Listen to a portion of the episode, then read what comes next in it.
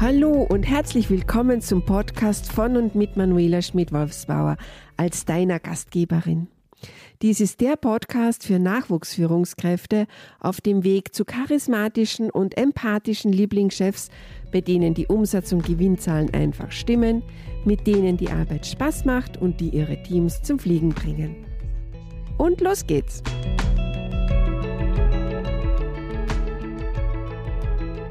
Folge 45. Heute darf ich Frau Christine Alisch bei mir als Interviewpartnerin ganz, ganz herzlich begrüßen. Sie ist Sozialarbeiterin und Mentorin und Supervisorin in Wien. Ihr Slogan lautet, lebe intensiv und mit ganzem Herzen. Frau Alisch ist zusätzlich als Supervisorin und als Vortragende mit sozialen Themen im Einsatz. Heute geht es ja darum, wie schafft man es als junge Führungskraft, andere zu inspirieren?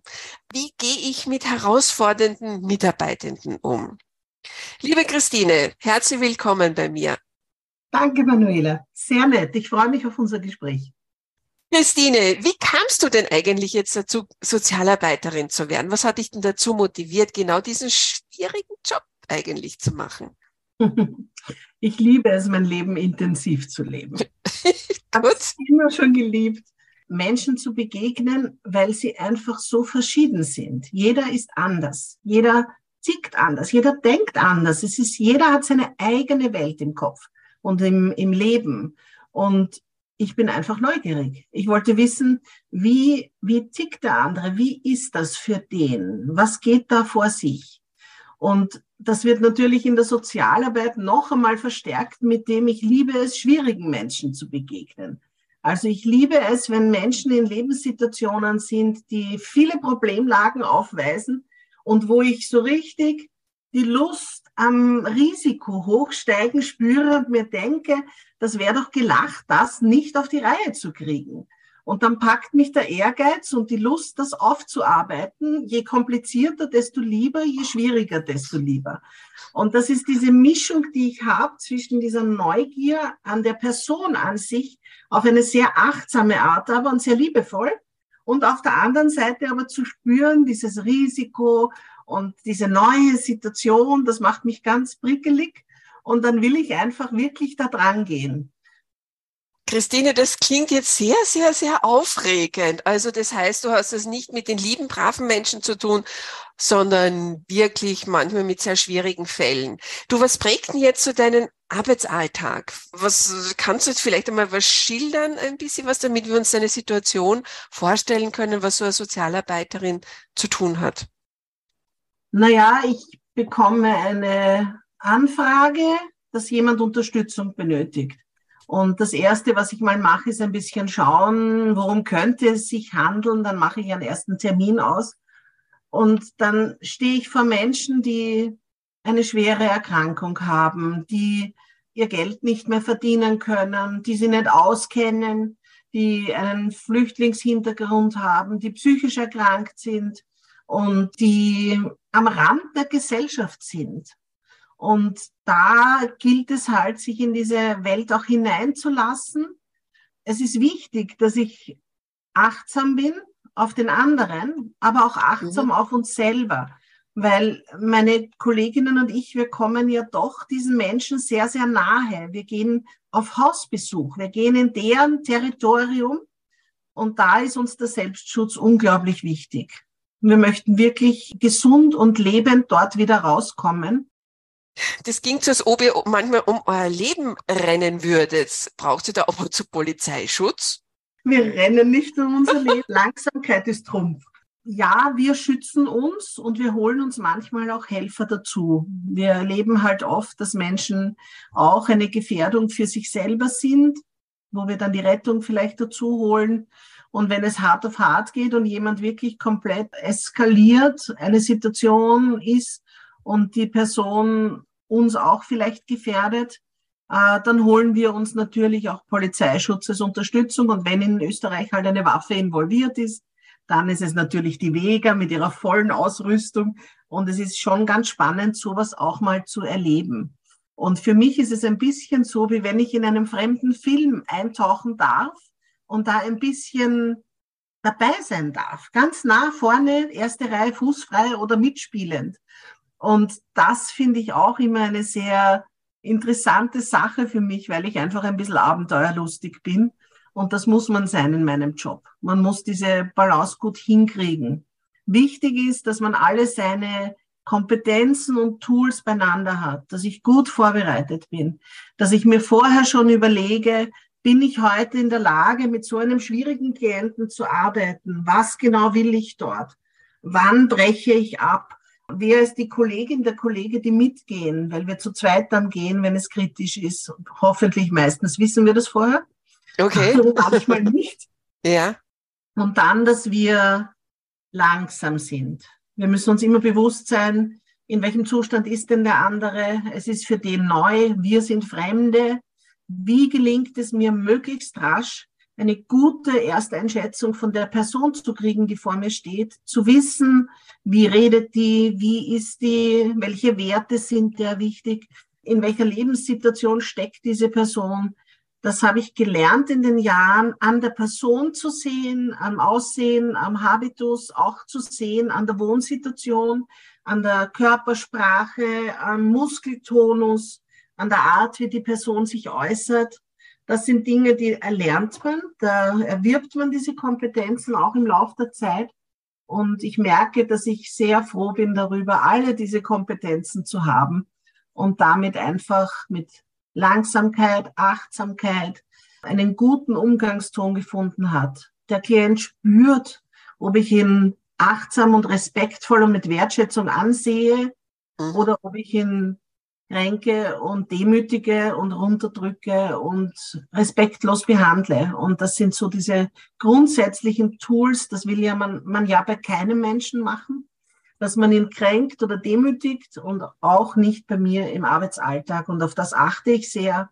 Und das hat sich schon oft als ein sehr großer Schutz erwiesen. Du hast ja, liebe Christine, schon selber viele Menschen geführt. Also nicht nur jetzt deine Klienten, sondern auch als Geschäftsführerin ja auch ganz, ganz viele Sozialarbeiterinnen schon selber geführt und angeleitet. Hast du einen Tipp für uns? Was ist denn so dein Geheimnis, dass es gut funktioniert, Menschen und Mitarbeitende zu führen? Ich habe viele Jahre in Führungspositionen auch gearbeitet und Menschen geführt. Mein Geheimnis. Wir sind einem Geheimnis auf der Spur. Ja, ja, ja, ja, das ist schon richtig. Mein Geheimnis ist, dass ich wirklich jeden meiner Mitarbeiter aus Überzeugung wertschätze oder schätze. Das ist eine Sache, ich will diese Person gut kennenlernen. Also ich bin sehr entschlossen, wenn ich hineingehe, diese Person so weit zu kennen, dass ich weiß, was hat sie für Stärken? Was sind ihre Begabungen? Was kann ich sehen und beobachten, was diese Person unglaublich gut macht? Mhm. Was sind die Fettnäpfchen, wo ich diese Person sehr verletzen könnte und die ich besser meide als Führungskraft? Wahrnehmen, hinschauen. In der Früh, wenn ich ins Büro komme, hineinzugehen und zu grüßen. So komisch das klingt. Ich habe schon Führungskräfte erlebt, die es nicht für wert gefunden haben, zu ihren Mitarbeitern im Büro in der Früh hineinzugehen und zu sagen, schön euch zu sehen, schön, dass ihr da seid, mhm. grüß euch, wie war denn euer Wochenende oder was auch immer. Und mich schockiert das, dass diese Normalität von ich grüße, ich sehe, ich bin da, ich sage bitte und danke, dass das nicht immer die Norm ist bei jungen Führungskräften. Vielleicht, weil sie verschreckt sind, vielleicht aber auch, weil sie es nicht gelernt haben oder ich glaube, sie vergessen es manchmal. Es ist diese Normalität, die die Basis legt. Ja, also was ich auch so die Erfahrung gemacht habe, gerade bei jungen äh, Führungskräften äh, oder Auszubildenden, ist auch, man muss selber als Führungskraft nur so ein bisschen in die äh, Elternrolle hineinschlupfen, weil manche haben es einfach nicht gelernt. Hm zu grüßen. Und äh, sie wurden manchmal von wirklichen Helikoptereltern umschwirrt mhm. und alle Steine wurden rausgeräumt, aus dem Weg geräumt. Und da ganz einfach, ja, ein ganz normaler Umgangston, ein Business-Knigge ist da manchmal wirklich notwendig, das mitzuteilen und den jungen Nachwuchsführungskräften auch wirklich zu vermitteln. Ich glaube, dass auch neu ist für junge Führungskräfte, dass es wirklich eine Initiative der Führungskraft braucht. Dass es nicht die Mitarbeiter sind, die diese Leistung erbringen, unter Anführungszeichen Leistung, ja. sondern dass es Job der Führungskraft ist, diesen Ton anzugeben und diese Atmosphäre zu schaffen. Ich führe jetzt noch einmal weiter aus deine Frage nach dem Geheimnis. Ich glaube, dass man wirklich suchen muss nach dem, was jemand gut kann. Und ich muss es konkret beobachten und ich muss es wahrnehmen als etwas Positives. Meine Mitarbeiter lieben mich, ja. Immer wo ich etwas aufbaue oder so, merke ich, dass ich auf eine sehr positive Resonanz stoße. Ich habe vor zwei Tagen im Büro mal mich durchgefragt und habe gesagt, nenne mir das. Und habe ja. dann meine derzeitige Trainee gefragt, was ist das Herausragende an meinem Führungsstil, wenn ich mit dir arbeite? Mhm. Und dann hat sie gesagt, deine Achtsamkeit. Du schaust hin, du nimmst wahr, es ist dir nicht egal.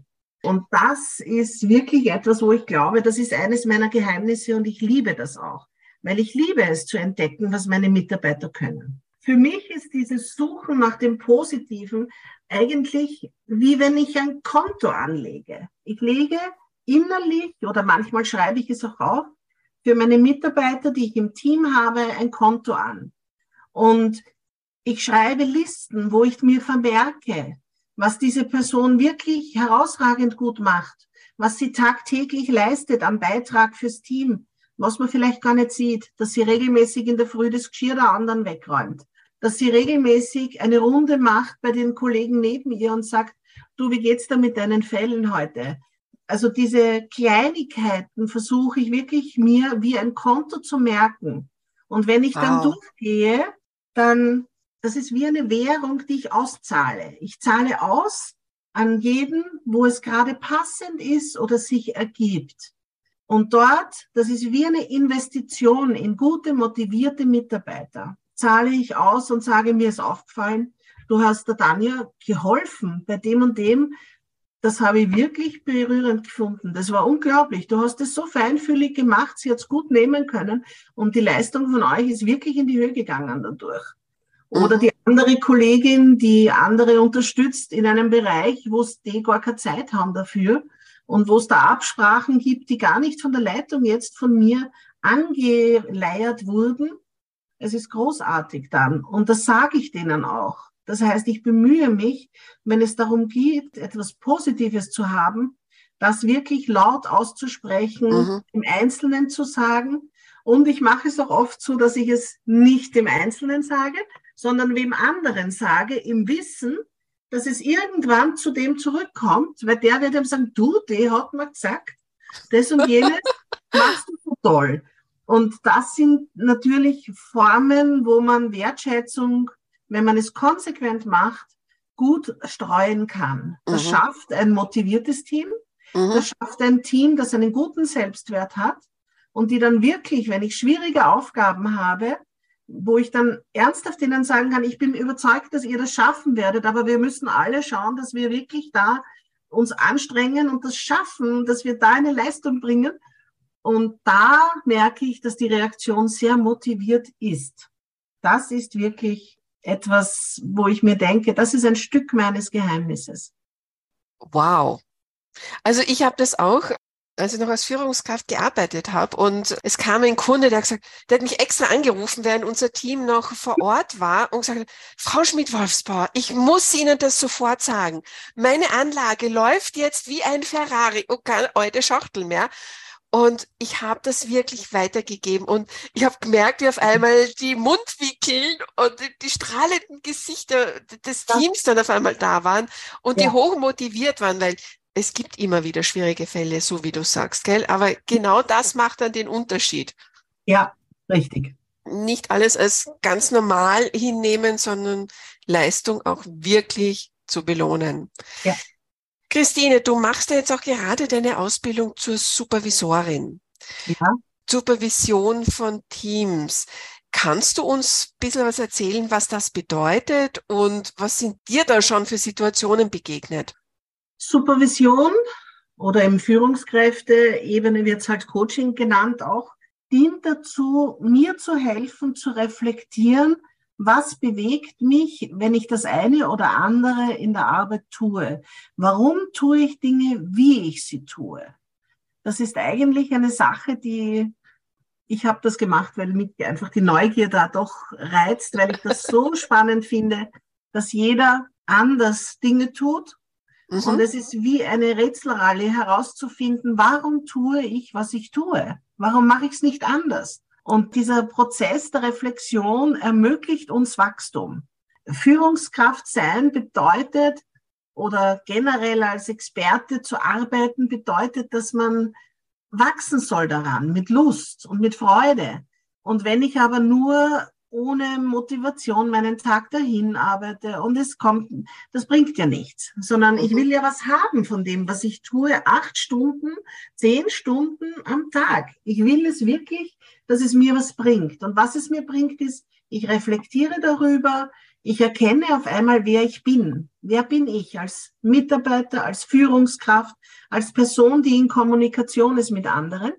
Und ich entwickle mich. Es ist eigentlich so, dass meine Arbeitsstelle ist mein Training, um meine Kompetenzen zu schärfen und wirklich zu üben, neue Wege zu gehen und es gut zu machen. Das heißt, habe ich dich da richtig verstanden? So Supervision ist wie wenn du in den Hubschrauber steigst und einmal abhebst und dir dann die Geschichte quasi von oben ja. nach unten anschaust und einen Überblick bekommst, einen Weitblick bekommst, andere Dinge ganz einfach anders wahrnimmst. Das absolut, genau. Wenn ich einen Überblick bekomme, kann ich auch leichter damit umgehen, eine Bewertung setzen für mich selber und sagen, super gemacht oder kann auch sagen, na, da habe ich noch Wachstumsbedarf. Supervision dient auch zur Entlastung, wenn man sehr belastende Situationen erlebt hat und soll generell dazu dienen, mir zu ermöglichen, so gut zu arbeiten, wie es mir einfach möglich ist. Mhm. Eine Qualität zu erhalten in meiner Arbeit, nicht müde zu werden. Und das finde ich ein sehr feines Service, das sich wirklich lohnt. Es ist eine Investition in Mitarbeiter, die ich jeder Firma nur empfehlen kann. Das heißt, es ist ja schon ein ganz ein wichtiger Punkt, wo du sagst, das würde ich einer Firma empfehlen. Gibt es irgendwelche ganz speziellen Tipps, wo du sagst, genau die möchte ich deinen Nachwuchsführungskräften mit auf den Weg geben, wenn es ums Thema Mitarbeiterführung geht? Mir ist wichtig die Sichtweise der Führungskraft. Ich finde, dass Führungskräfte wissen müssen, es gibt keine schwierigen Mitarbeiter. Es gibt nur herausfordernde Mitarbeiterinnen. Es gibt keine Mitarbeiterinnen, die allgemein so sind, dass sie für alle schwierig sind, sondern es ist nur eine Frage des Bewertens von mir, wenn ich sage, ich suche bei dem schwierigen Mitarbeiter das, was er gut kann. Ich suche ein Setting, wo ich ihn optimal einsetzen kann. Das ist das, wo ich dann einen Gewinn daraus ziehen kann für das ganze Team. Ich kann jemand, der immer stört und Kasperl ist, nehmen, um vielleicht eine gute Risikoabschätzung zu machen oder ihn zu beteiligen daran, dass das Team jetzt eine emotionale Entspannungsphase kurz braucht oder dass ich die Pausen übersehen habe.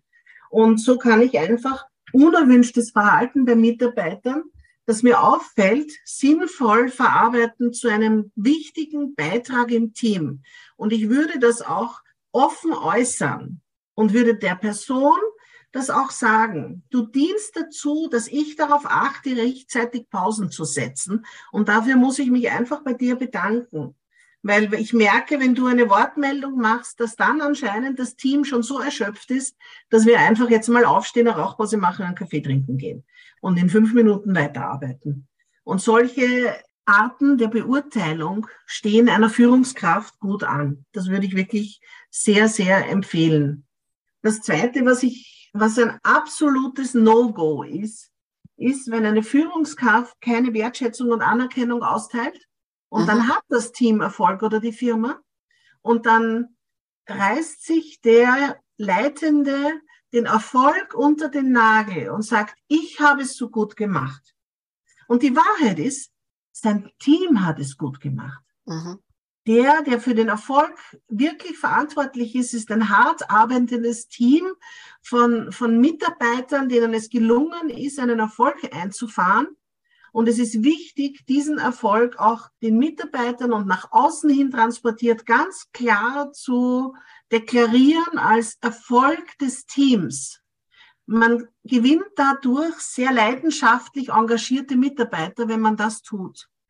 Man braucht sich seine eigene Ehre dann nicht jetzt aufpolieren damit. Das ist überhaupt nicht nötig, weil eine Führungskraft, die genug Größe hat, den anderen ihre Ehre zu geben, werden sehr geschätzt werden. Und man weiß, dass sie große Menschen sind. Genau, ähm, das denke ich auch, ja. Das nächste, was ich noch wirklich wichtig finde, sind, wenn du deine Mitarbeiter anschaust, tagtäglich, mit liebevollen Augen, mit achtsamen Augen, mit wertschätzenden Augen, dann wirst du bemerken, dass es manchmal Mitarbeiter gibt, die vielleicht in eine Krise schlittern, die vielleicht ein gesundheitliches Problem haben, die vielleicht eine Überlastungssituation gerade erleben, oder einen Todesfall in der Familie, die vielleicht chronisch erkrankt sind oder die vielleicht eine Alkoholerkrankung haben oder auch eine psychiatrische Krise gerade haben. Und es ist wirklich wichtig, dass man davor nicht die Augen verschließt, weil mhm. man sonst eine, eine andere Ebene noch schafft, wo das Team überlastet wird, wenn man diese Dinge nicht anspricht. Das heißt, ich empfehle jeder Führungskraft eine offene Tür und ein offenes Herz zu haben für Gespräche mit Mitarbeitern. Ich empfehle jeder Führungskraft, dieses bewusst auch einladend zu gestalten, dass jeder Mitarbeiter weiß, du darfst kommen und mit mir sprechen, wenn du irgendein Problem hast, das irgendwie auch in der Arbeit vielleicht Auswirkungen hat und wir werden eine Lösung finden. Es ist wichtig, diskret und verschwiegen zu sein. Darauf zu achten, den anderen nicht fertig zu machen oder zu demütigen oder zu kränken absichtlich, sondern mit diesen Informationen, das sind sehr kostbare Sachen, das ist ein Vertrauensbeweis.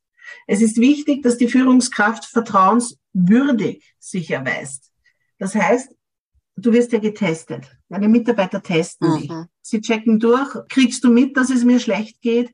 Behältst du die Sachen für dich? Fällst du mir in den Rücken? Das heißt, es ist ganz wichtig, dass du keinem Klatsch und Tratsch da wirklich Tür und Tor öffnest, sondern dass du sehr entschlossen bist, nichts von dieser Vertraulichkeit und diesem Gespräch rausgehen zu lassen und einen Weg zu suchen, dem Mitarbeiter zu helfen. Es ist wichtig, dass du nicht hinter dem Rücken deiner Mitarbeiter ihnen das Hackel ins Kreuz haust. Das heißt, du musst ihnen den Rücken stärken. Und ich habe generell beschlossen, und das schon seit Jahrzehnten mache ich das sehr, sehr konsequent, dass ich nur positiv im Mitarbeiterkontext, im Arbeitskontext, ich rede nur positive Dinge über Mitarbeiter. Weil wenn ich mit anderen darüber spreche, dann sollen es positive Dinge sein. Die negativen Dinge werden hinter verschlossener Türe besprochen, mit dem Mitarbeiter direkt, nicht über andere, und die anderen geht das auch nichts an. Mhm. Im Vier-Augen-Gespräch die negativen, das ja. Feedback, was besser wäre, dass man es verbessert und verändert und sonst immer nur die positiven Dinge und wertschätzend auch weiterzugeben. So, das ist jetzt dieser kurz zusammengefasst. Ja, ja ich denke, wir haben auch als Führungskräfte, als Führungskraft eine gewisse Sorgfaltspflicht gegenüber unseren Arbeitnehmenden. Ja. Unbedingt. Aber ich glaube, da braucht man auch, ja, wir sind jetzt nicht mehr die knusprigsten und jüngsten Führungskräfte. Wir haben ja schon doch ein paar Jahrzehnte Führungserfahrung am Buckel. Aber das darf auch wachsen. Also das muss man nicht vom ersten Tag an als junge Führungskraft haben, sondern da ist es wichtig, dass man sich jemanden an die Seite holt und dass das wächst und dass man sich dessen einmal bewusst wird. Vor allem, man merkt ja auch selber, was hat mir gut getan, als ich noch Fachkraft war, Sachbearbeiterin, wie auch immer, wie wollte ich da, dass meine Teamleitung mit mir umgeht? Und ich denke, genauso wertschätzend, wie ich es mir gewünscht hätte, soll ich es auch selber dann tun. Liebe Christine, vielen, vielen herzlichen Dank für dieses ganz spannende und sehr intensive Interview. Du hast ja da extrem viel Know-how hineingepackt und was ich so schätze, ist jetzt diese achtsame, fürsorgliche Art und Weise, wie du mit deinen Mitarbeitern, mit Menschen überhaupt umgehst. Vielen herzlichen Dank. Da kann ich auch noch ganz, ganz viel von dir profitieren. Ich glaube, ich würde noch gerne ein Schlusswort anbringen. Bitte, an ja, alle, unbedingt. An alle Führungskräfte und die es noch werden wollen. Sei mutig. Sei einfach mutig und stelle dich den Herausforderungen als Führungskraft.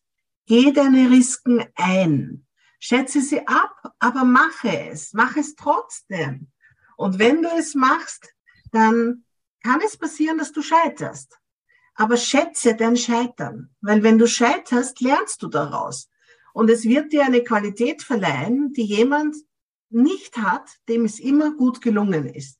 Also mir ist es wirklich wichtig, dass ihr mutig seid und das einfach tut und diese Führungskraft, Kompetenz euch einfach zumutet und erarbeitet und dass ihr es genießt, weil es ist wirklich eine ganz, ganz tolle Sache. Führungskraft zu sein. Da hast du allerdings recht, ja. Da bin ich ganz bei dir. Führungskraft zu sein hat mit ganz viel Verantwortung zu tun, mit ganz viel Mut zu tun, mit auch einfach nicht zu wissen, wie es könnte es jetzt weitergehen, sondern man steht ja. dann mit großen Augen vor einem Elefanten und weiß nicht, was tue ich jetzt.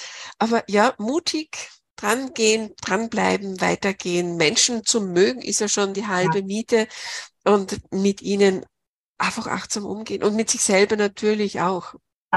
Genau. ohne, ohne Wegeeinsatz, wie du vorher gesagt hast, über die Runden zu kommen. Oh, das sind nur meine.